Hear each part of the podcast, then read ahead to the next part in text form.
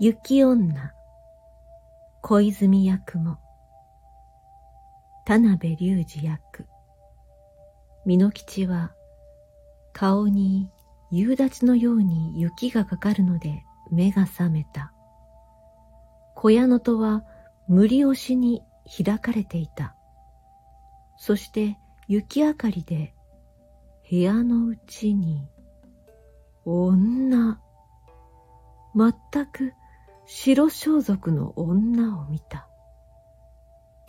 その女は模索の上にかがんで彼に息を吹きかけていた。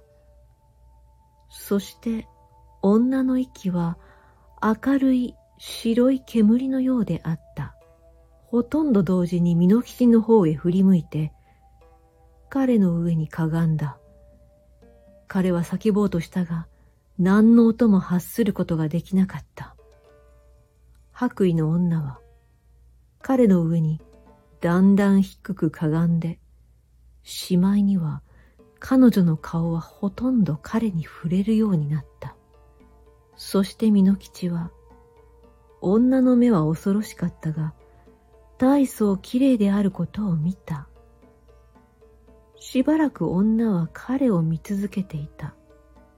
それから微笑した。そして、囁いた。私は今一人の人のようにあなたをしようかと思った。しかし、あなたを気の毒だと思わずにはいられない。あなたは若いのだから。あなたは美少年ね、美濃吉さん。もう私はあなたを害しはしません。しかし、もしあなたが今夜見たことを誰かに、あなたのお母さんにでも言ったら私にわかります。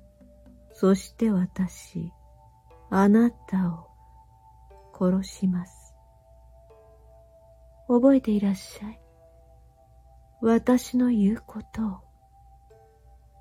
そう言って向き直って女は戸口から出て行った。その時、美濃吉は自分の動けることを知って飛び起きて外を見た。しかし女はどこにも見えなかった。そして雪は小屋の中へ激しく吹きつけていた。美濃吉は戸を閉めて、それに木の棒をいくつか立てかけて、それを支えた。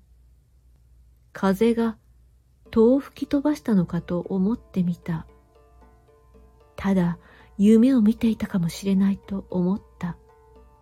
それで入り口の雪明かりのひらめきを白い女の形と思い違いしたのかもしれないと思った。しかもそれも確かではなかった。美濃吉は模索を呼んでみた。そして老人が返事をしなかったので驚いた。彼は暗がりへ手をやって模索の顔に触ってみた。そしてそれが氷であることが分かった。模索は硬くなって死んでいた。明け方になって吹雪は止んだ。そして日の出の後少ししてから私森がその小屋に戻ってきたとき、模索の凍えた死体のそばに、美濃吉が知覚を失うて倒れているのを発見した。美濃吉は直ちに解放された。そしてすぐに正気に戻った。しかし彼はその恐ろしい夜の寒さの結果、長い間病んでいた。彼はまた老人の死によってひどく驚かされた。しかし、白衣の女の現れたことについては何も言わなかった。再び達者になるとすぐに彼の職業に戻った。毎朝一人で森へ行き、夕方木の束を持って帰った。母は彼を助けてそれを